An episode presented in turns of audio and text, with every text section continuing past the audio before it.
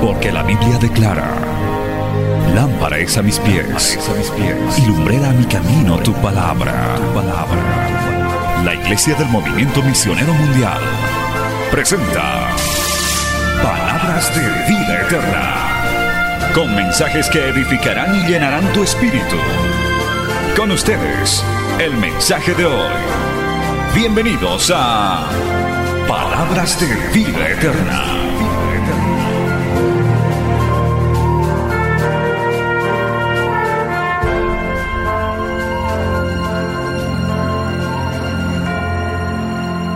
Aleluya, gloria al nombre del Señor.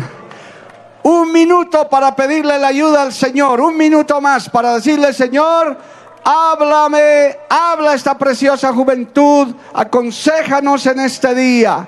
Dios bendito, nos ponemos una vez más en tus manos, en adoración, en alabanza, en esta preciosa hora. Espíritu Santo, solamente quiero ser un instrumento en tus manos.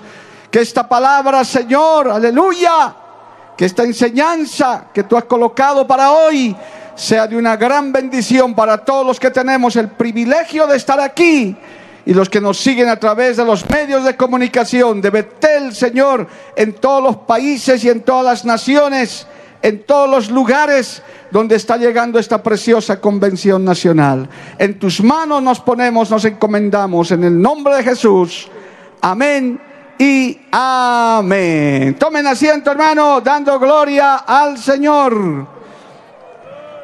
Gloria a Dios, aleluya. Hermoso el sol de Arequipa. Queremos saludar a nuestro muy querido pastor José Arturo Soto, a nuestros oficiales internacionales, por supuesto a nuestro muy querido pastor Luis Mesa, que además es supervisor de acá del Perú, a todo el cuerpo pastoral, a la Junta Nacional, a los presbíteros. Y aquí justo lo que yo le pedí al Señor, los jóvenes, gloria al nombre de Jesús, porque esta convención es de jóvenes. Somos todavía jóvenes, pero ustedes son más jóvenes que nosotros, gloria al nombre de Jesús. Amén. Es que hay consejo, hay palabra para ellos.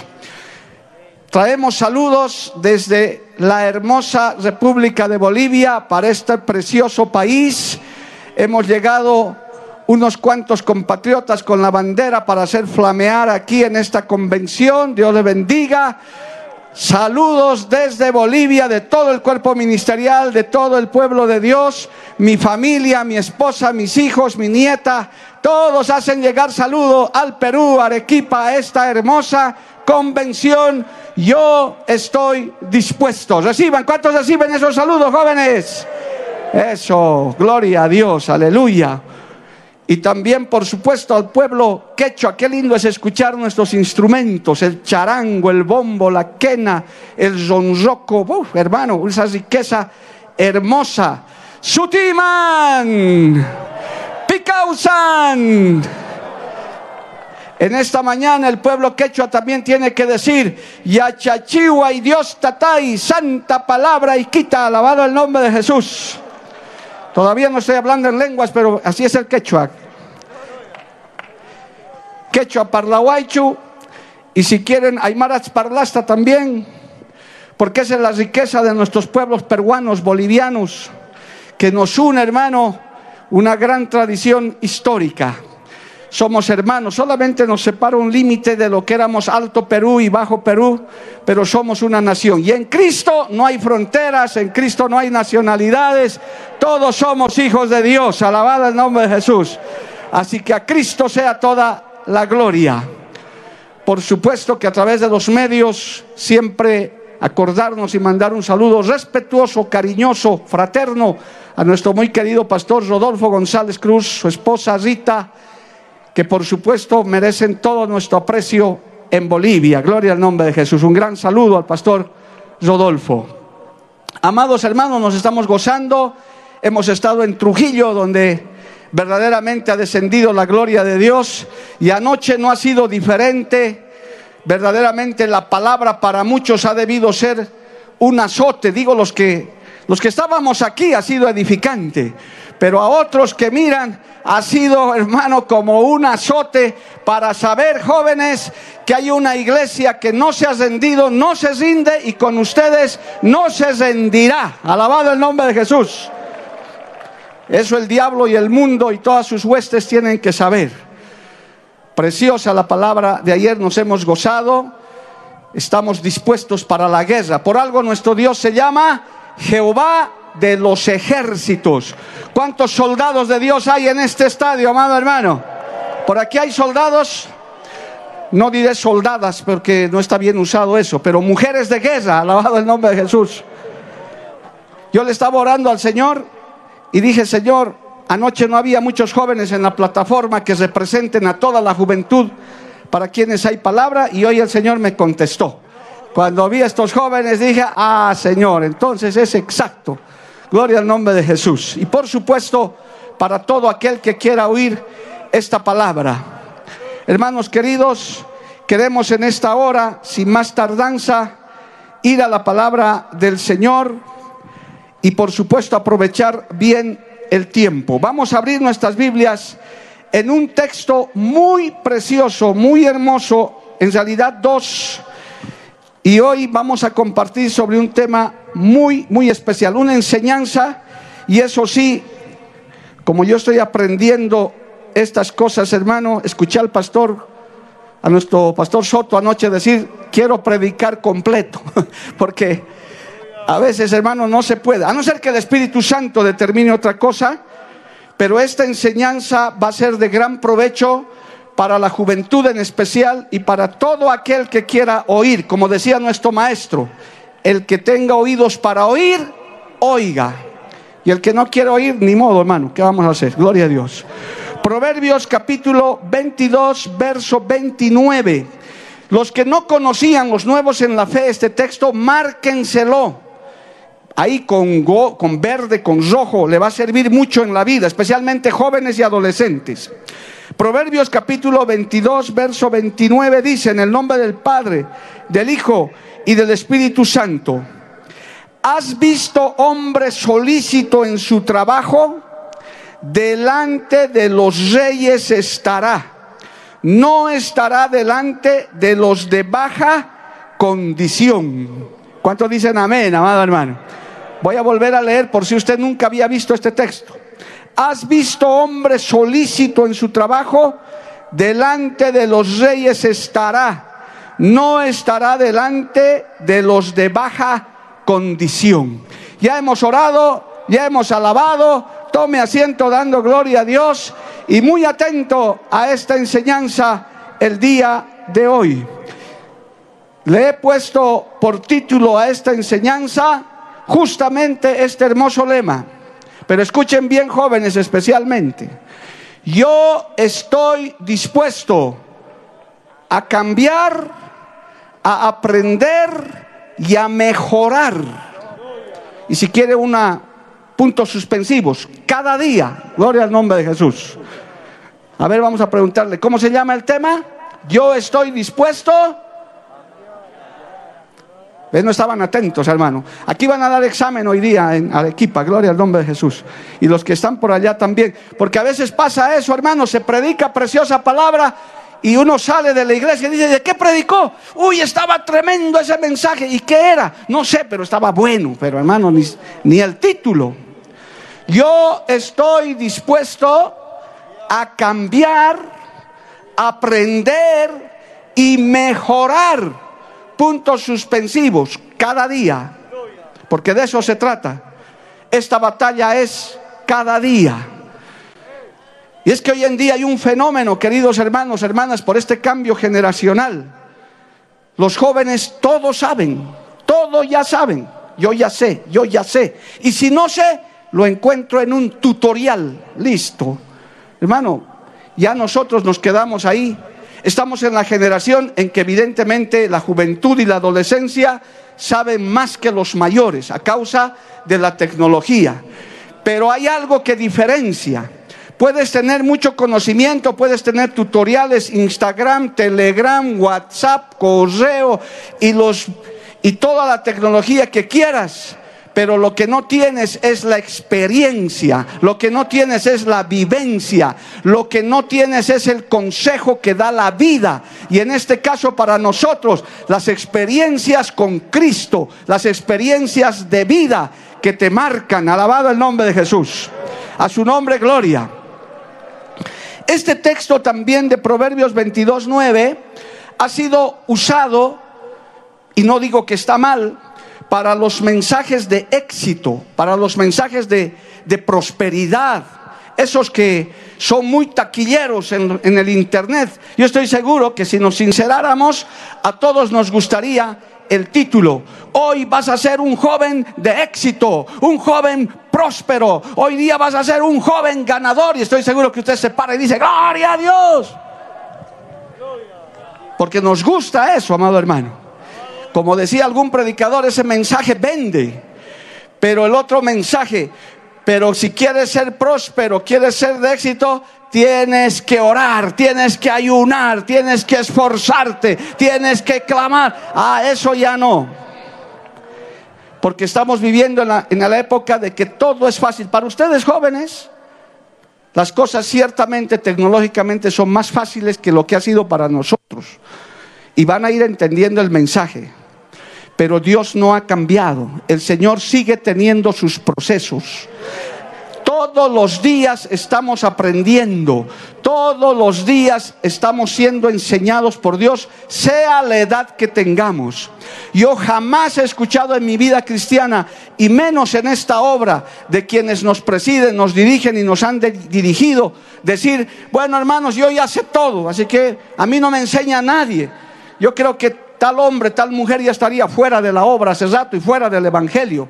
Todos los días hay que aprender, todos los días debemos recibir consejo y a ver si hay una amén más fuerte de los jóvenes. Cada día tenemos que ser corregidos, exhortados, porque a veces eso no nos gusta tampoco. No, enséñeme eh, estaba leyendo un artículo para los temas que estoy preparando todo el tiempo, decía, ¿cómo se enseña sin gritar? No, no estamos hablando de gritar a nadie, pero a veces cometemos errores, fallas, nos equivocamos. Y qué bueno es que Dios nos corrija, qué bueno es que Dios nos discipline. Usted no tiene que enojarse por eso. ¿Cuántas veces yo he estado sentado en ese lugar como pastor, como presbítero? Hermano, he estado en las bancas allá y la palabra ha corrido como azote, como martillo. Yo me incomodaba, pero el Espíritu Santo me decía, eso es para tu bien, eso es para que mejores, eso es para que crezcas, eso es para que llegues a la meta. ¿Cuántos quieren llegar a la meta, amado hermano?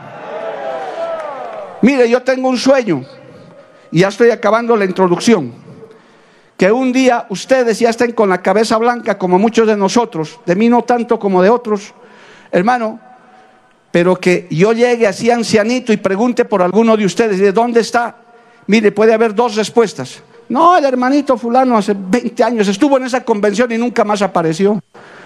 Pero que otros y otras digan, pastor, yo estuve el 2022 cuando usted habló de eso y sigo aquí perseverando en el camino, alabado el nombre de Jesús. Pese a correcciones, pese a tropiezos. El Señor nunca nos ha hablado que esto iba a ser fácil. El Señor dijo, en el mundo tendréis aflicción. Los afligidos digan amén. No se miente, hermano. Si yo tuviera que contarles mis aflicciones, aquí lloramos todos. Pero confiad yo he vencido al mundo. Alabado el nombre de Jesús. A su nombre sea la gloria. Cristo vive. Entonces, hermano, obviamente a todos y al joven, al adolescente en especial, si hay un mensaje que le gusta, es oír un mensaje de éxito, es un mensaje donde le ayuden a ser más popular, Hoy en día está de moda los influencers, espero estar pronunciando bien porque a veces los jóvenes se me ríen.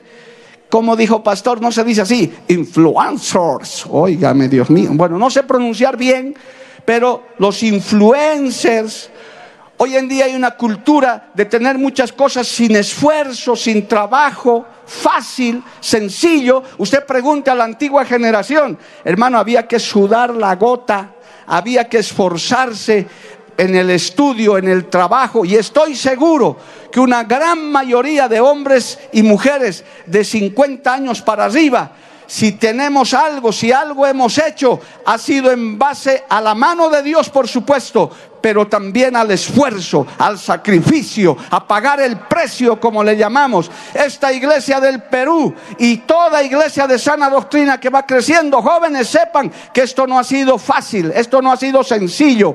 Aquí ha habido hasta muertos, ha habido gente que pagó el precio para ver estas maravillas, alabado el nombre de Jesús. Dios bendiga esas generaciones que han pasado, que han dejado una semilla para que nosotros hoy la disfrutemos. Hay que ser agradecidos a Dios por eso.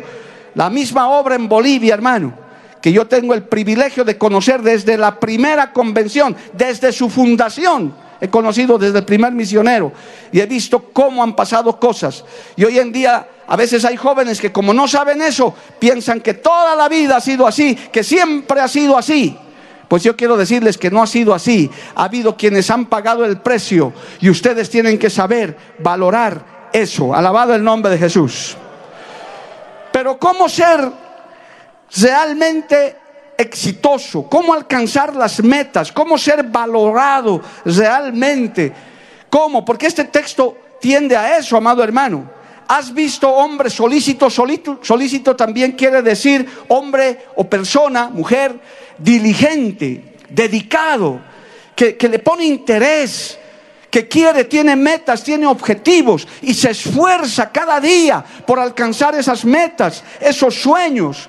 Un error que hoy día tiene la juventud es su falta de perseverancia. Todo lo dejan a medias. Empiezan una cosa, no acaban. Empiezan otra. Y hasta en la vida cristiana. La mortandad espiritual entre la juventud es alarmante empiezan en la adolescencia, en la juventud, como antorchas, como fuegos encendidos. Hermanos, se los ve como fuegos artificiales, Dios mío, todo quieren hacer. Pasa un año, dos, y uno encuentra un palo negro humeando por ahí, hermano. Se les pasó la emoción. Jóvenes, esto no es cuestión de emoción, esto no es cuestión de entusiasmo. Esto es cuestión de perseverancia, esto es cuestión de permanecer. El Señor dijo, el que persevere hasta el fin, este será salvo. ¿Cuántos dicen amén, amado hermano? Quiero dejar por descontado en esta enseñanza la vida espiritual de la cual siempre vamos a hablar. Está en, Trujillo, acá, hermano, eso es lo básico, eso es lo, lo fundamental, lo que estamos cada día reiterando, enseñando, dando detalles y vamos a seguir dando detalles, gloria al nombre de Jesús, de la vida espiritual, de tener una relación con Dios, eso es básico. Yo, yo en esta enseñanza voy a dejar ya por sentado eso los textos claves como los de Mateo 6:33, busca primero el reino de Dios y su justicia y lo demás será añadido. Los famosos textos de Josué 1, pese a que somos hijos de Dios, tenemos la gracia de Dios, el Señor dijo a su pueblo, mira que te mando, que te esfuerces no se trata de decir, ya soy salvo y listo, y que los ángeles vengan y como al profeta me vengan a alimentar, me den todo, yo soy hijo de Dios y estoy votado ahí porque estoy cuidando mi salvación. No, Dios es un Dios de esfuerzo, Dios es un Dios de trabajo. Dios es un Dios que también espera que usted ponga algo de su parte, alabado el nombre de Jesús. Hay jóvenes que oran, que ayunan, que buscan de Dios, pero no se esfuerzan lo suficiente, no quieren aprender, no practican buenos hábitos, ni siquiera algunos quieren estudiar. Oiga hermano, yo aprendí algo hace años, desde que era joven, yo me convertí a la edad de 20 años por si acaso, más o menos. Yo escuché desde hace años esto que dicen, el Señor, los que aquí tienen llamado, los que quieren ir salir a la obra, el Señor ocupa a los ocupados. ¿Escucharon eso, muchachos? No es que voy a ser pastor, ahora ya, botado en cama esperando a que me llame Dios. Dios no va a llamar ningún vago, hermano. Ya no hay muchos amenes, yo lo sabía. Yo lo sabía. Dios no llama a ningún vago, hermano. Dios ocupa a los ocupados, a la gente que dice, estoy ocupado, pero soy capaz de dejar esto y aquello para servirte. Me voy a esforzar, voy a trabajar, voy a luchar. Como anoche escuchábamos, hay que guerrear. El verdadero creyente estamos en guerra todos los días. ¿Escuchó eso, hermano? Todos los días. Así que voy a dejar de lado eso, hermano. Y imagínese que usted quiera alcanzar éxitos y quiera alcanzar metas y no tiene a Dios, ah, hermano, eso es un engaño. Solo con Cristo hay éxito. Solo con, digo, éxito verdadero, alabado el nombre de Jesús, real, para esta tierra y para la vida eterna. Alabado el nombre de Jesús. A su nombre sea la gloria. Hermano, por eso la palabra dice, así sea un joven muy espiritual. Mire, le voy a leer Eclesiastés, ya que estamos leyendo Biblia. Gloria al nombre de Jesús. Quiero citarles algunos textos. Eclesiastés capítulo 10, verso 1. Escuche este texto. Si no lo sabía, márquelo. Joven, adolescente, hermano, hermana, que tengas interés. Mire lo que dice Eclesiastés 10.1. Las moscas muertas hacen heder y dan y dar mal olor al perfume del perfumista. Así una pequeña locura al que es estimado como sabio y honorable. ¿Cuántos dicen amén? Hay muchachos, jóvenes, personas, hoy estoy hablando mucho a los jóvenes porque es una convención de jóvenes, que son muy espirituales, que buscan de Dios, que vienen al culto, cargan su Biblia, se interesan pero tienen malos hábitos, malas costumbres, tienen lo que podemos hablar espiritualmente, jorobas, cojeras. A veces son muy renegones, a veces son desobedientes. Sus papás a veces nos visitan, hermano. Yo me acuerdo de un padre de familia, de un muchacho muy bueno en la iglesia, de un joven consagrado que se lo veía buscando de Dios. Su padre inconverso vino un día, me entró como que molesto a mi oficina. Me dijo, yo he venido a hablar con usted, don pastor. Me dijo, ni siquiera me dijo pastor, don pastor. Yo no soy creyente, nada, pero yo no sé qué le enseña a mi hijo que ya es un adolescente, no se le puede decir nada, no se le puede llamar la atención. Lo último que me ha dicho, cuando le he llamado la atención por lo tarde que llega, por lo desobediente que es en la casa, le llamé la atención, me dijo, no molestes filisteo, te volaré la cabeza como David le voló a Goliat. Yo le dije, eso jamás puede ser aplicado. Pero así me ha dicho mi propio hijo. Para él soy un filisteo, soy un Goliat. Y me quiere volar la cabeza. ¿Esa será la forma de responder a un padre? Y usted lo ve ese joven en la iglesia levantando manos y alabando a Dios. Una mosca en el perfume del perfumista lo arruina todo.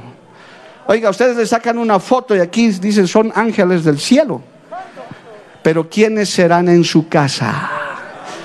¿Quiénes serán en la universidad, en el colegio, en el instituto? Yo no lo sé, Dios lo sabe.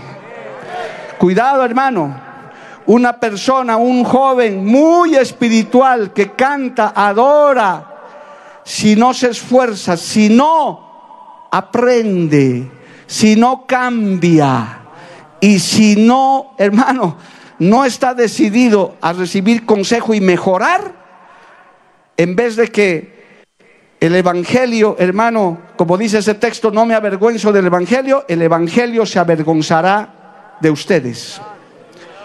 Por eso es que aquí no es cuestión. Y hoy en día, hermano, a través de estos medios de comunicación, les están mirando, les están observando, nos están viendo. Estamos como en una vitrina, no solamente para Arequipa, no solamente para Perú, para el mundo entero. Quizás hoy estamos tres mil, cuatro mil personas aquí, pero mire, el último mensaje que prediqué en Trujillo tenía ya 22 mil reproducciones. ¿Y cuántas más tendrá y va a estar dando vueltas? Y dice, ah, este había sido cristiano, este tramposo que me debe en la tienda.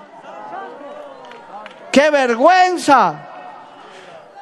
Por eso hay que estar dispuesto a cambiar, a aprender y a mejorar. Alabado el nombre de Jesús. A su nombre sea la gloria. En el libro de Cantares dice esto más. Estoy yendo, voy a entrar enseguida al punto. Cantares capítulo 2, verso 15. Si puedes seguir alabando a Dios, alaba. Y si se te acabó la alabanza, ni modo, hermano.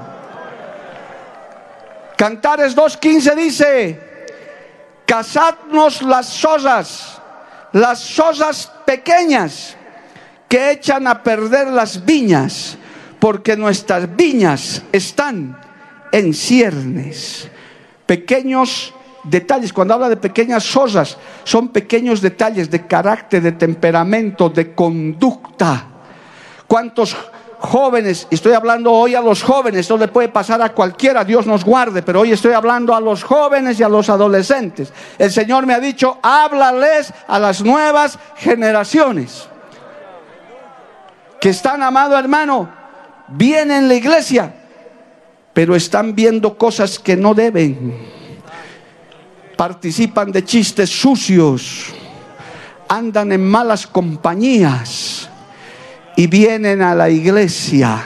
Y esas pequeñas sosas, si no las casas a tiempo, van a acabar con tu vida espiritual. Tarde o temprano. Casad las sosas pequeñas, esos malos hábitos, esos que les gusta, hermano, darle más lugar a la carne, esos que, hermano, aunque están en la iglesia, esos pequeños detalles de vicios. Inclusive he atendido jóvenes en Bolivia atrapados en pornografía, Jehová reprenda al diablo, que han empezado por una pequeña cosita, por un mensajito, por una charla inadecuada y hoy en día son adictos a la pornografía, porque ojo, la pornografía se puede convertir en una adicción como la droga, como la bebida. Nadie se ha vuelto drogadicto, borracho de la noche a la mañana se ha tomado el primer vaso y mañana ya estaba. No, ha sido poco a poco por no cazar esas zorras pequeñas. Y el enemigo te conoce, el diablo sabe cuál es tu debilidad, por dónde. Y él comienza a sembrar pequeñas cositas, pequeños malos hábitos, inconductas en tu carácter, en tu forma de ser. Y si tú no cazas esas zorras pequeñas, se destruye toda la viña. Por eso hay jóvenes descarriados por eso este camino es angosto. Por eso, jóvenes, hay que sentarse a aprender la palabra. Hay que sentarse a escuchar un consejo. Es que los mayores no es que los queremos molestar. Ah, de todo me molesta mi papá, de todo el pastor me mira a mí. Hermano, es por tu bien. Es porque queremos que llegues a la meta. Es porque queremos que no te pierdas. Casa esas cosas pequeñas. Uno de nuestros pastores nos testificaba, hermano, en Trujillo, que hay que hacerse un autoexamen. Muy lindo el curso de pastores, pastor, yo lo he anotado, realmente es necesario que uno tiene que hacerse constantemente un autoexamen. Mirarse y decir, ¿en qué estoy fallando? Aquí no estamos don perfectos y doñas perfectas. Menos ustedes jóvenes que todavía están en formación, lo primero que tienen que hacer es decir, Señor, yo necesito porque soy joven, sujeto a pasiones, el mundo les distrae. Entonces, hermano, tenemos que irnos examinando, dándonos cuenta y en el amor de Dios, siéntese a escuchar un consejo. Siéntese a oír a papá, mamá, al pastor o a quien de buena fe quiera aconsejarte para tu bien. Aprende a soportar. Oh, gloria a Dios, tengo que decir esto, esto no está en el bosquejo. Aprende a soportar una disciplina, una corrección. Si te han puesto en disciplina, gloria a Dios, es por mi bien. No es para que te vayas de la iglesia al mundo. Ah, no, no hay amor y apareces borracho por ahí andando. Soporta la disciplina. Yo he pasado por disciplina, hermano. Aquí en el altar de Dios no se miente, yo no me estoy haciendo al perfecto, porque no lo soy. Yo soy humano de carne y hueso como todos nosotros. A mí me han puesto en disciplina. Dos años estuve en disciplina. Y como dice el apóstol Pablo, la disciplina no es motivo de gozo. Dice, ah, qué lindo, estoy en disciplina. No, no, no. Es triste, es duro. Pero que, mire, han pasado más de 15, 18 años, quizás 20 de eso, hermano. Qué buena es la disciplina. Cuando uno la pasa, cuando te corriges, porque es para tu bien, es para que mejores. Y eso te ayuda a perseverar. Alabado el nombre de Jesús. Porque hoy en día, hermano, nos están llenando de tantas leyes, de tantas, eh, hermano, normas en los gobiernos, en los estados, que poco más a los jóvenes, a los niños, a los adolescentes, ya no se les puede decir nada. Ni en la iglesia. Yo he corregido, mire, nosotros por reverencia en la casa de Dios, y estas son normas que en esta bendita obra se practican, no sé si en otras, pero los niños no pueden estar correteando. Imagínense ahorita tres niños jugando fútbol aquí adelante. Ah, no les digan nada porque trauma les va a quedar a esos niños. Que jueguen nomás. Entonces, esa reverencia hemos aprendido. ¿Cuántos son reverentes en la casa de Dios, hermano? Eso hemos aprendido. Y eso es bíblico. Y yo Hermano, voy a citar solo un caso como ejemplo para que usted entienda y entrar al punto. Yo comencé a ver un niño inquieto de una señora madre soltera que venía a la iglesia. Terrible el niño, hermano, parecía, no sé, salido de dónde, hermano. Y los sugieres me vinieron a quejarme, dijo, pastor, nosotros ya no queremos hacer nada, pastor, usted intervenga, mire, se quería subir al altar, se quería, hasta que lo agarré al niño, hermano de tanto tiempo. Y yo lo manejaba y el niño solo de mi mano se mantenía quieto. Y me miraba, tres añitos, cuatro añitos. ¿Sabe qué hizo la madre? Me fue a denunciar, hermano, a la Defensoría de la Niñez. Una mañana en la oficina aparecieron dos funcionarios. Con respeto, sí, no puedo, no puedo mentir, me trataron con respeto. Usted es el pastor Lima, sí. Aquí tenemos una denuncia contra usted por maltrato infantil. Yo lo maltraté al niño. Y yo le dije, yo jamás puedo maltratar a un niño. Pero la señora, usted hermana, sabe que hay normas en la iglesia. Y usted ha rebasado a todos los líderes porque su niño es inquieto. Y hermano, mientras estábamos hablando, el niño haciendo estragos ahí en la antesala de la oficina. Yo le dije, ustedes están viendo eso. Pues en la iglesia del Señor nosotros no lo permitimos. Y yo lo único que he hecho es al niño agarrarlo de la mano y caminar con él. Ah, no, es que ahora a este niño le va a quedar trauma. Dice que en las noches se despierta llorando. Oiga, hermano, esas son las normas que están saliendo. Soy de la época en los que cuando íbamos a la escuela jóvenes, no podía ser sin las uñas recortadas, no podía ser sin el zapato sin lustrar, tenías que llevar el pañuelito bien planchado, bien recortadito. Hoy en día, hoy en día, si usted le dice córtese las uñas a un joven, puede acabar preso, hermano. No, ya, ya, trauma le quedó, un espíritu de uñas le ha llegado. Necesita psicólogo, terapia. Ojo, aclaro, no estoy fomentando el abuso de ninguna manera, pero sí la disciplina, la autoridad, la corrección. Ese es nuestro deber como padres. Los pastores tenemos que enseñar estas cosas porque Dios es un Dios de autoridad, es un Dios de orden. Alabado el nombre de Jesús. Entonces, amados hermanos, todas estas cosas se están dando aún en las iglesias, donde la juventud a veces nos quiere desbordar. Se quiere, hermano, quieren hacer sus cosas a título de innovación, a título de cualquier cosa. Para eso está la autoridad de la palabra del Señor. A su nombre sea la gloria. ¿Cuántos todavía pueden alabar a Dios, hermano? Vayamos al punto entonces. Voy a dejar de parte descontada la parte espiritual. Se supone que jóvenes como ustedes y otros que me pueden estar viendo y el que no tiene a Cristo a través de este mensaje, encuentre a Cristo para que su vida se arregle. Se supone que buscan a Dios, que oran, que ayunan. Yo supongo, ¿no? Supongo, yo creo, por eso estás aquí. Miren, semejante sol, como yo también. Yo amo a Dios, por eso estoy aquí. Porque si no, si no amara a Dios, yo no hubiera venido. Pero yo amo a Dios, yo le sirvo a Dios, yo quiero hacer las cosas de Dios. No importa que llueve, que haga sol, lo que sea. Yo quiero predicar la palabra de Dios. ¿Cuántos aman a Dios, hermanos, aquí? Amamos a Dios. Voy a dar por descontado eso. Entonces, hoy quiero darle solamente tres consejos que te van a ayudar en tu vida. Hombre solícito en su trabajo, delante de los reyes estará. Aleluya. El Señor bendice, hombre diligente. Y al decir hombre estoy diciendo mujer, estoy diciendo varón, mujer. Hoy solamente te quiero dar tres reglas de oro que en mi vida yo doy gracias a Dios, las he aprendido, las he practicado y he visto cómo ha dado fruto. Cómo Dios, hermano, a esa gente los levanta, los corrigiéndolos, arreglándolos, pero hay que estar dispuesto a aprender. Por eso usted tiene que saber que Dios, como estuve predicando en Trujillo, el Señor te tiene que procesar. Por favor, jóvenes, esto no es con un clic, no es de la noche a la mañana. En Bolivia nos han denunciado obreros de tres años, de dos años. No puedo, pastor. Pero estás empezando. Sí, pero no, no es que no hay caso siempre. No sé para qué se meten si no están dispuestos a meterse en el proceso.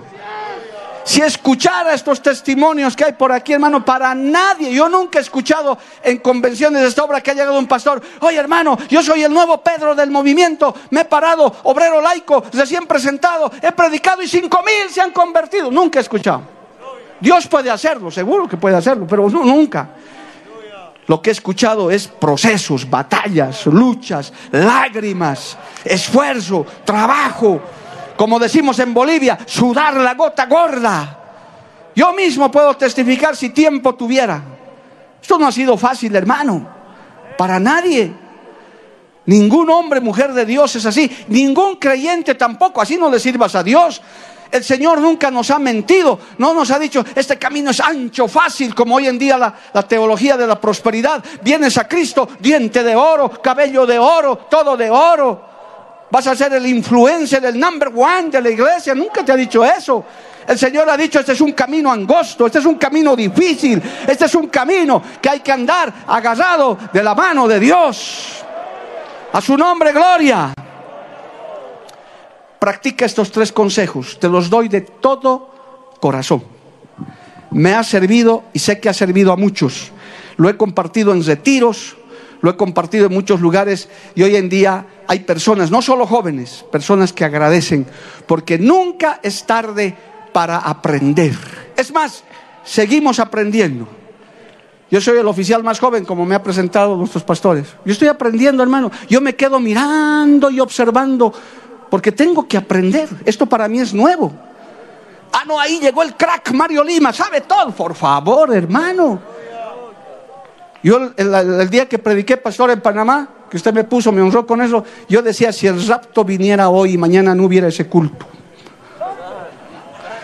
Porque esto no es fácil, pero no es imposible. Con Cristo se puede, hay que aprender, hay que prepararse, hay que capacitarse, hay que pedirle la gracia a Dios. Esto no es del que quiere ni del que corre, es de lo que el Señor tiene misericordia. Así que si en algo me equivoco, por favor tenga misericordia también de mí. Estoy aprendiendo, hermano. Estoy aprendiendo. A veces hasta el bosquejo se me confunde, gloria a Dios, porque yo no estoy acostumbrado a predicar en estadios.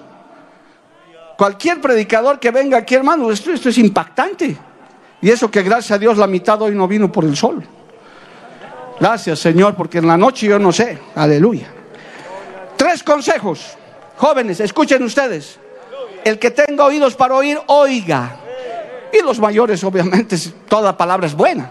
Pero yo quiero hablar a los jóvenes. Esto se resume en una palabra. Puro. Son los principios del puro. P-U-R-O. Puro. Algo así como pureza. Pero son abreviaturas. Vamos a la P y la U. Escuche, practiquen su vida, hagan norma, mejore en la puntualidad. Puntualidad.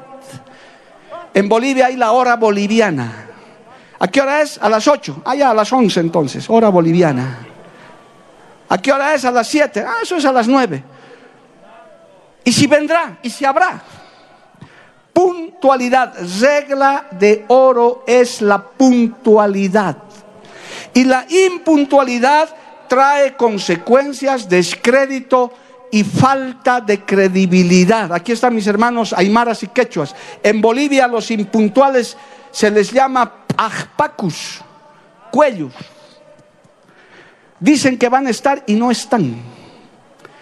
Dice que van a llegar a una hora y no llegan. Llegan a la hora que les da la gana, cuando se les ocurre. Y todavía algunos ni llegan. Qué triste. En un cristiano. Estoy hablando de gente cristiana. En el mundo eso es común. Ya ni para qué. Yo cuando hago tratos con mundanos, yo digo, ¿a qué hora me dijo fulano de tal? A las 10, pastor. Mm, ya, me llamas cuando estés ahí para no ir a perder tiempo. Porque eso es normal. En el pueblo de Dios eso no es normal. Tiene que ser algo extraordinario, algo que haya sucedido. Hombre solícito en su trabajo, delante de los reyes estará. Un hombre, una mujer puntual. Mire, no sé esta historia si a usted le parecerá, pero yo he encontrado este ejemplo. Primero de Samuel capítulo 13. No sé, hermano, pero esto, esto de la riqueza de la palabra del Señor es algo hermoso.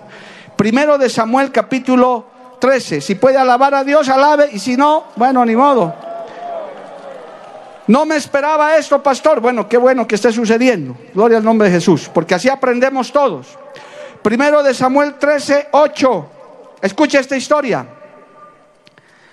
Y él esperó siete días conforme el plazo que Samuel había dicho. Pero Samuel no venía a Gilgal y el pueblo se le desertaba. Entonces dijo Saúl, traedme holocausto y ofrenda de paz y ofreció el holocausto. Y cuando él acababa de ofrecer el holocausto, he aquí Samuel que venía. Y Saúl salió a recibirle para saludarle. Entonces Samuel dijo, ¿qué has hecho? Y Saúl respondió, porque vi que el pueblo se me desertaba y que tú no venías dentro del plazo señalado y que los filisteos estaban reunidos en Micmas, me dije, ahora descenderán los filisteos contra mí a Gilgal y yo no he implorado el favor de Jehová, me esforcé pues y ofrecí holocausto. ¿Qué le dice Samuel? Dijo a Saúl, locamente has hecho, no guardaste el mandamiento de Jehová tu Dios que él te había ordenado, pues ahora Jehová hubiera confirmado tu reino sobre Israel para siempre. Mas ahora tu reino será, no será duradero. Jehová se ha buscado un varón conforme a su corazón, etcétera, etcétera. Claro, Saúl ya venía mal, puedes decir lo que sea. Pero ¿quién se atrasó ahí, amado hermano? ¿Quién fue el impuntual? Nuestro querido hermano Samuel. Cosas pasan y suceden cuando uno no llega a la hora. Puedes perder un trabajo, puedes perder una oportunidad que quizá nunca más se te repita, jamás. Por impuntual pierdes credibilidad, pierdes tu, tu, tu personalidad como tal, y más si dices que eres cristiano cristiana, que alabas a Dios. Un cristiano impuntual es una tragedia, hermano, que no se sabe si va a venir. Mire, hay una regla aquí que dice, si estás cinco minutos antes, estás a tiempo. Si estás a tiempo, ya es tarde. Si estás tarde, ya no estás. La puntualidad significa disciplina, respeto. La puntualidad es el alma de la cortesía. Hasta noviazgos se destruyen por impuntuales, jóvenes y señoritas. Los que se van a poner de novios ya son, sean puntuales. Ah, no, es que a mi novia tengo que esperarle dos horas. ¿Qué clase de novia? ¿Y cristiana es? Sí, alaba, hasta toca pandero. Ah, qué pena, man. Una mosca en el perfume del perfumista. Una zorra pequeña que hay que cazar, la impuntualidad y es músico en la iglesia. Oh, cuando lo ves adorar, llega tarde al culto. ¿Usted cree que los pastores no vemos eso, hermano? Ahora, ¿puede haber razones alguna vez excepcionalmente? Seguro, a todos nos pasa, pero esa no es la regla. El Señor nos ha enseñado a ser puntuales. Hermano, mi padre me ha enseñado eso. Desde, mi padre era la, cita a las 11 y él diez y media ya estaba dando vueltas en el lugar de la cita. Porque yo tengo que estar puntual. Tengo que estar a la hora. Porque respeto a esa persona. Hermano, el impuntual está cometiendo una falta de respeto, una falta de disciplina. Tiene ya de por sí una vida que no le estás respaldando. Ama a Dios, adora, alaba, canta, nadie duda de eso. Pero el Señor te dice, aprende eso para que seas hombre solícito. La gente te va a buscar, la gente va a confiar en ti. Van a decir, cuando el hermanito la hermanita se le dice a una hora, a esa hora está. Llueve o truene o haga sol o lo que sea. Y si va a tener un retraso y si realmente no va a poder, ahora tenemos tecnología para comunicarnos, para hablar, decir, se me, se me pasó esto, por favor, discúlpeme Hermano, en la iglesia que yo pastoreo, en el presbiterio que estoy a cargo y en la supervisión, ahí les he enseñado todos estos años. Yo cuando conozco cristianos nuevos, me citan a algún lugar, le digo, hora cristiana o hora mundana. Dime, por favor, para que no te haga perder el tiempo ni tú me hagas perder el tiempo a mí. Hora cristiana, conste. 10 en punto, 10 menos 5 estoy ahí. Y si no vas a poder, no voy a poder, dame 15 minutos más. Punto final. ¿Y cómo la gente admira eso? Dicen, qué puntual es hermanita, es hermanito. Es que es cristiano. Oh, aleluya. Oh, gracias hermano, gracias. No sé quién tuvo misericordia de mí, pero... Aleluya. Gracias Señor. Poderoso. Gracias hermano. Está bien ahí, gracias. Sí, esto pueden sacarlo, porque si no me voy a ir por sobre el púlpito. Alábele a Dios, hermano, si puede. A su nombre sea la gloria. Ahí está bien, para mí aquí, un pedacito. Eso, aquí para caminar y seguir hablando con los jóvenes. Aleluya. Hermano, si tú eres puntual, la gente te va a admirar. Hoy en día somos raros los puntuales. Yo soy un espécimen raro.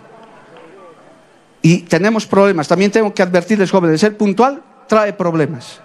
Porque como eres puntual, estás ahí y nadie ha llegado. Y tienes que sentarte, esperar.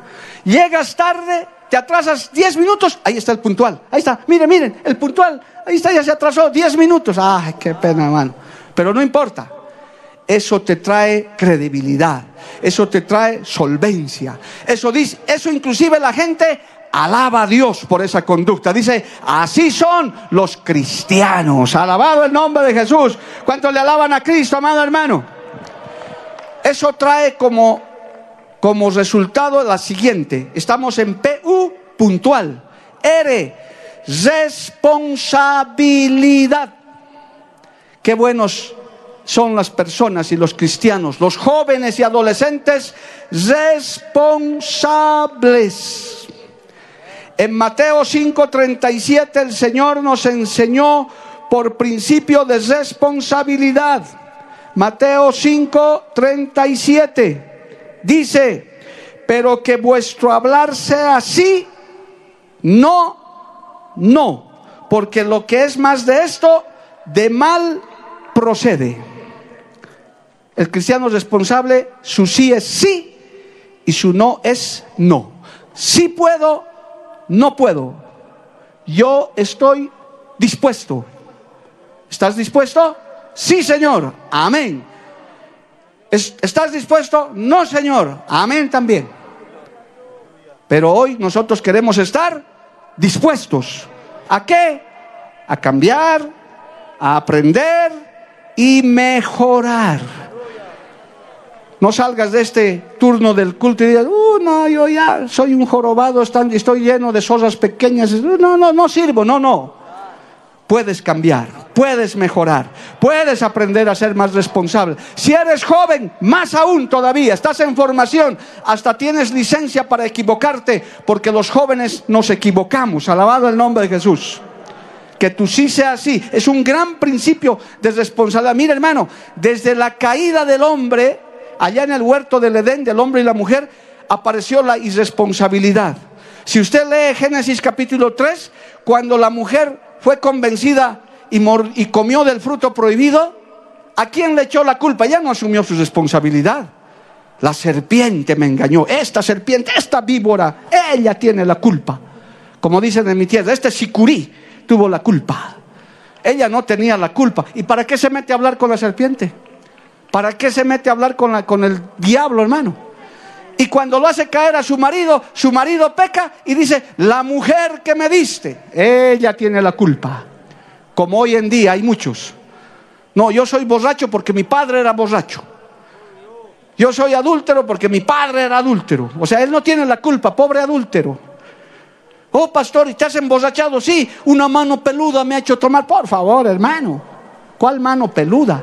Es tu responsabilidad. La Biblia dice, ocupaos de vuestra salvación con temor y con temblor. Uno es responsable delante de Dios. A su nombre sea la gloria. Hoy en día, hermano, en el mundo y a veces en la iglesia, hay una juventud irresponsable que no asume su responsabilidad, que no da la talla de ser responsable. Permítame, hermano, mi padre, que así como me enseñó la puntualidad, él un día me contó esto, que se lo voy a contar en dos minutos. Mi padre era un hombre campesino, de campo, aimarista, de la provincia Aroma, de Patacamay, un hombre agricultor.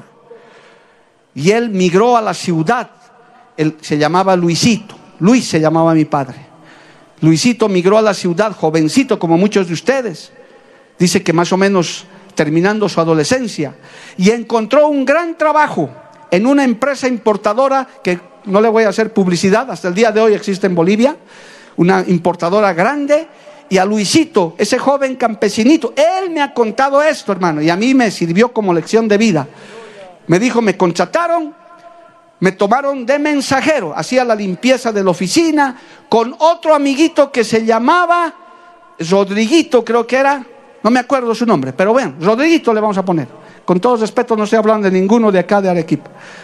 Hermano, los dos jovencitos fueron contratados en el mismo tiempo, haciendo el mismo trabajo y eran muy diligentes. Mi papá era un hombre muy trabajador. Trabajaba y se ganó el cariño de estos dueños de esta empresa que eran alemanes, imagínense hermano, eran alemanes ellos. Y ahí los jovencitos, Luisito y Rodriguito, ¡uh, qué lindo! Hasta que Luisito, mi papá, llegaba a su cumpleaños y su mamá, mi abuela, le dijo, Luisito, ven al campo a pasar tu cumpleaños, ¿puedes pedir permiso de tu trabajo? Él dijo que sí. Y el alemán le dijo, ¿quieres ir a celebrar tu cumpleaños, Luisito? Como, es, como Luisito halló gracia delante de su jefe, le dijo, ¿cuántos días quieres? Quiero ir 10 días. Ya, te vamos a dar 20, Luisito. Vaya, aquí está, mire, platita, tu sueldito, cómprate algo, muy cariñoso el alemán. Vaya y celebre su cumpleaños. Gracias, jefe. Y dice que mi papá se fue.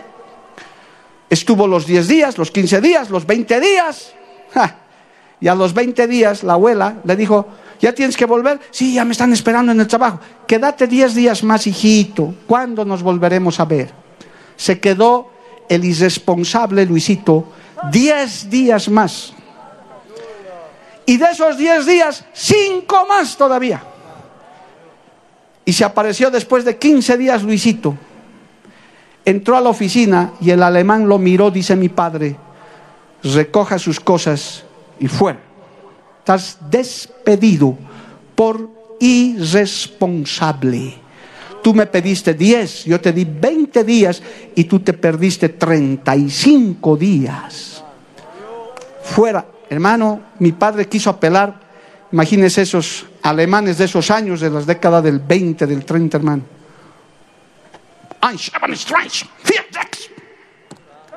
Listo, ¿qué le habrá dicho, pues, hermano?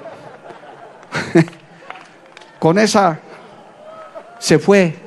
Y dice mi padre, Rodriguito que se quedó, llegó a ser gerente, llegó a vivir en Alemania, le fue hermano, fue ascendiendo, Rodriguito llegó arriba, hermano, me dice, ese era mi puesto, yo era más inteligente que él, pero por esa irresponsabilidad, y es más, lo más triste, nunca más tuvo esa oportunidad, jamás acabó en el campo, acabó. Mire, si mi padre se iba a Alemania, ahorita yo estaba en Alemania. Yo hubiera sido alemán, alabado el nombre de Jesús. Y ahora estoy en mi amada patria Bolivia. Cambia el destino de las cosas. Y oportunidades jóvenes que quizás nunca más se vuelvan a presentar. ¿Por qué lo perdiste? por irresponsable. Y Dios no te va a llamar, Dios no llama a irresponsables, a impuntuales, a gente que está jugando con el Evangelio. No, Dios llama, mire, la Biblia dice, sean sobrios, sean prudentes, sean serios en las cosas de Dios. Yo siempre digo, porque he aprendido en esta obra también, esta obra del movimiento es una obra seria, amado hermano. Aquí no estamos jugando al Evangelio. No estamos jugando a ganar almas. Esto es algo muy serio porque trasciende a la vida eterna. Alabado el nombre de Jesús. Estamos predicando para que miles se vayan al cielo. Dale un aplauso al Señor, a su nombre, gloria. Responsables, hermano. Puntuales, responsables. Hermano, los irresponsables ni siquiera se ocupan de hacerse un futuro. Jóvenes no, toda la vida serán jóvenes, se los aseguro. Si Cristo no viene y les da vida, los años pasan volando. Quiero leerles un texto muy famoso, que estoy seguro que ustedes lo conocen, pero dice esto, Efesios, permítame por favor, Efesios capítulo 5, estoy en el 70% del mensaje, ya estoy a punto de, de llegar a la parte final. Efesios capítulo 5, verso 15 dice esto, mirad pues con diligencia cómo andéis, no como necios, sino como sabios, aprovechando bien el tiempo, porque los días son malos. Por tanto, no seáis insensatos, sino entendidos de cuál sea la voluntad de Dios. Hermano, hay jóvenes que irresponsablemente pierden su vida, su juventud, los mejores años de su vida, a veces en vicios, en flojera, hermano, descuidando hasta su salvación. No son ni buenos mundanos ni buenos cristianos. Están jugando ahí, amado hermano, irresponsablemente. Juegan con su salvación, juegan con sentimientos. Los irresponsables, hermano, andan por ahí escondiendo pecados ¿Cuántos hombres y mujeres irresponsables hay, hermano, que han traído hijos al mundo y todavía, y todavía le quieren echar la culpa a Dios? Hay hombres que yo he conocido en Bolivia, embarazan a la mujer y dicen, ¿por qué no te has cuidado? ¿Y por qué no te cuidas tú? ¿Por qué eres irresponsable?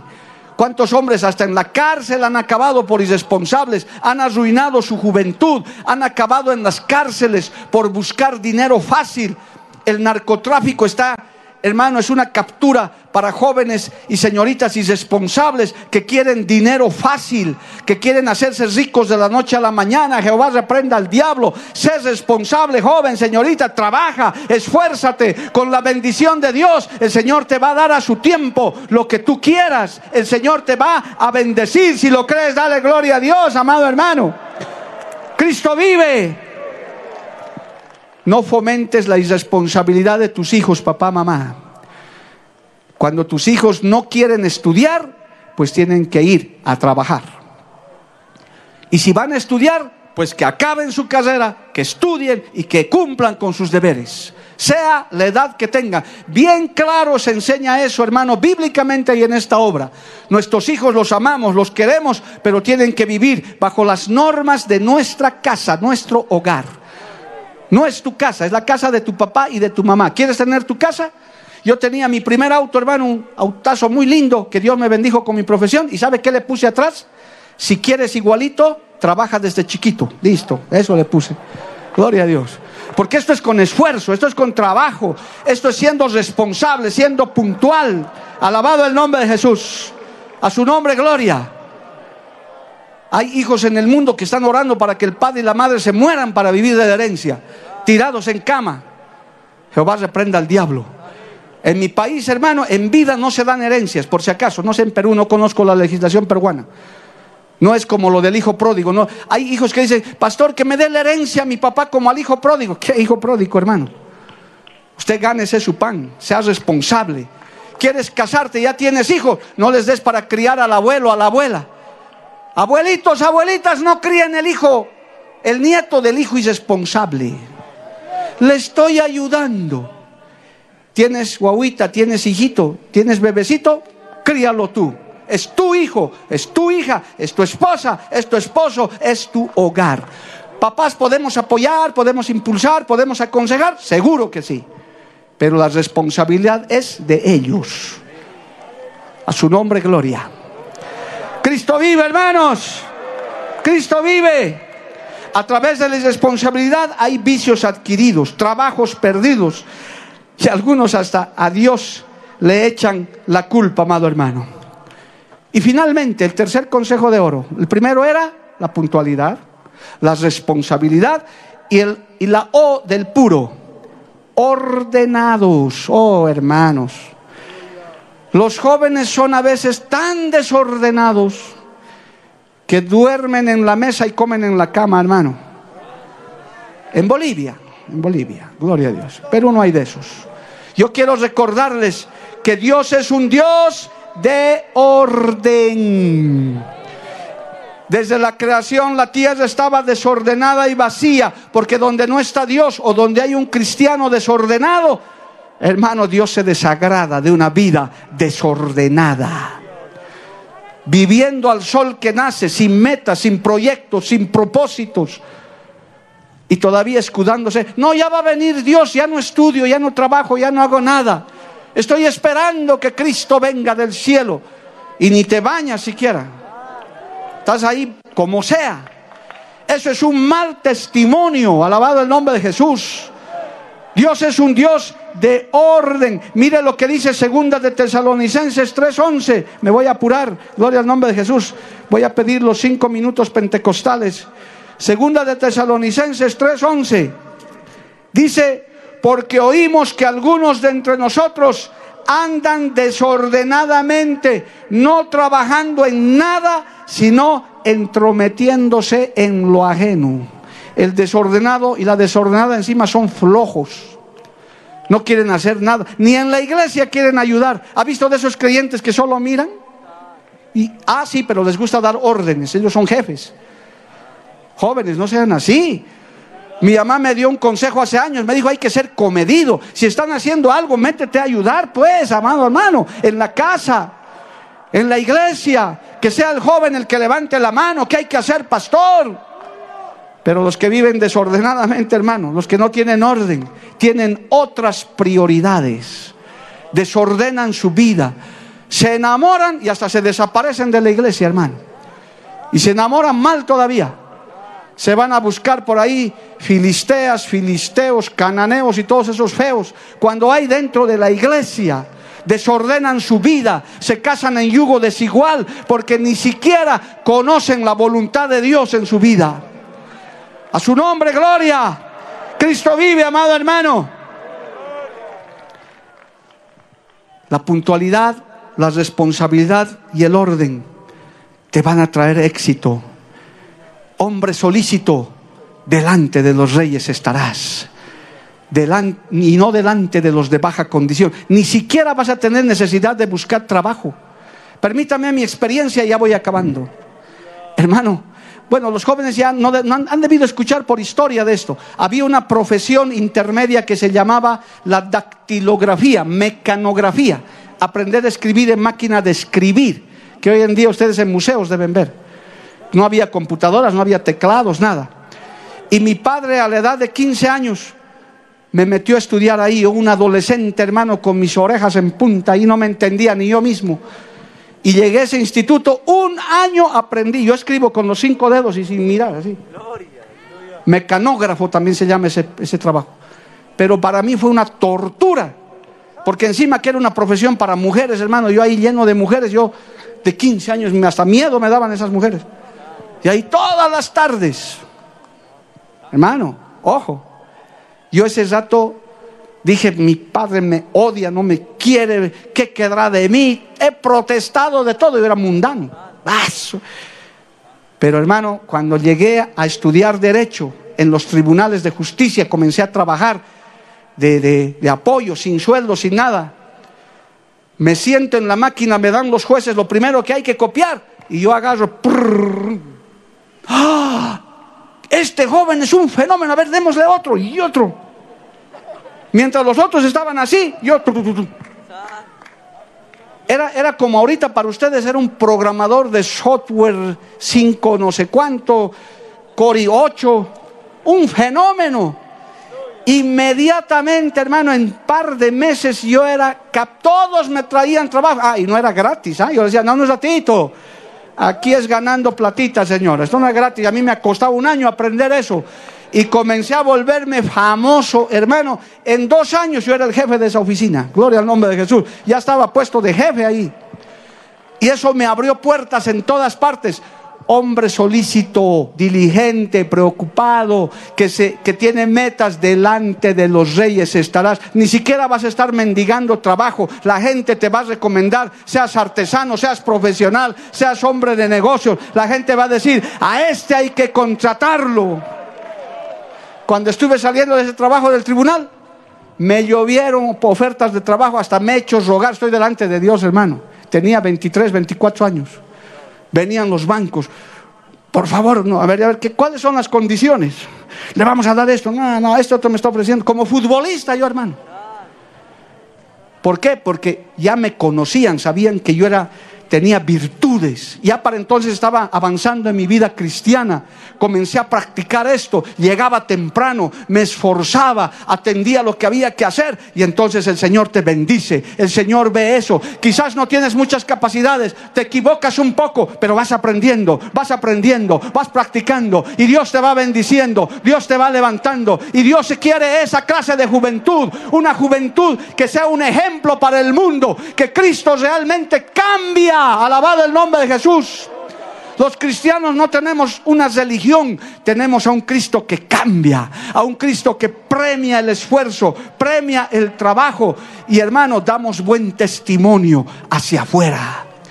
Por eso es bueno en la radio Betel. Nosotros tenemos, hermanos, programas donde dicen, quiero chofer cristiano, quiero eh, cuidador cristiano. ¿Por qué? Porque hay cristianos que dan buen testimonio, son responsables, son honrados, son puntuales. No solamente están con una religión encima, no, dicen, Cristo me ha cambiado, yo tengo que dar un buen testimonio hacia afuera, yo tengo que llevar adelante el Evangelio de Cristo, alabado el nombre de Jesús. Andan sabiamente con los de afuera. Qué hermosa es esa juventud, hermano. Esa juventud es la que Dios está preparando. Ahora te pregunto, ¿estás dispuesto? Aquí está este lema. Yo estoy dispuesto a cambiar primero todos mis malos hábitos, a aprender. Quiero seguir aprendiendo en mi juventud. Y estás dispuesto, hermano, a cambiar, a aprender y a mejorar todos los días. Querido joven, con todo respeto, tenemos que mejorar mucho. Ustedes como jóvenes y todos nosotros estamos aprendiendo. Que Dios tenga misericordia. El Señor está preparando una generación no solamente para su iglesia, para el lugar donde trabajas, para el lugar donde estudias. Tu catedrático, tu docente, tu jefe te mira, dice este muchacho, esta muchacha tiene algo diferente tiene algo que lo distingue. Es un muchacho, una muchacha, un joven, una señorita, trabajadora, dispuesta, diligente, que hace las cosas bien, con esmero, que no solo trabaja ocho horas, a veces se queda diez.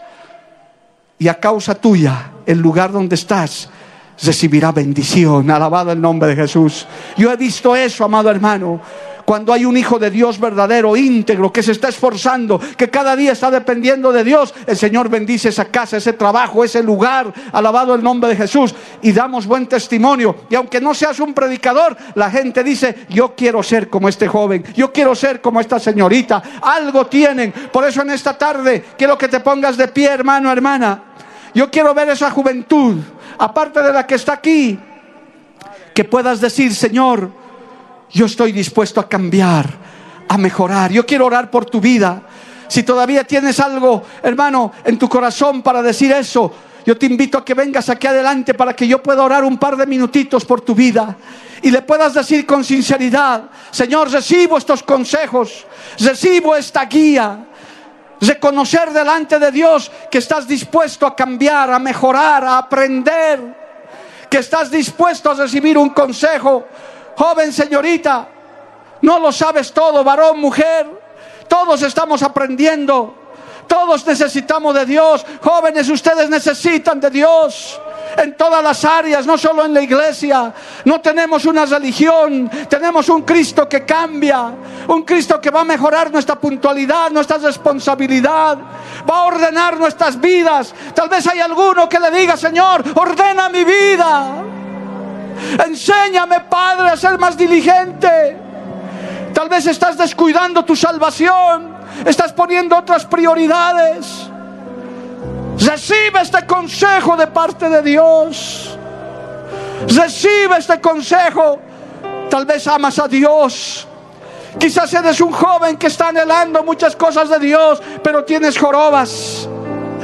Tienes fallas que Dios quiere corregir, que a la luz de su palabra te está haciendo dar cuenta que Él quiere trabajar contigo.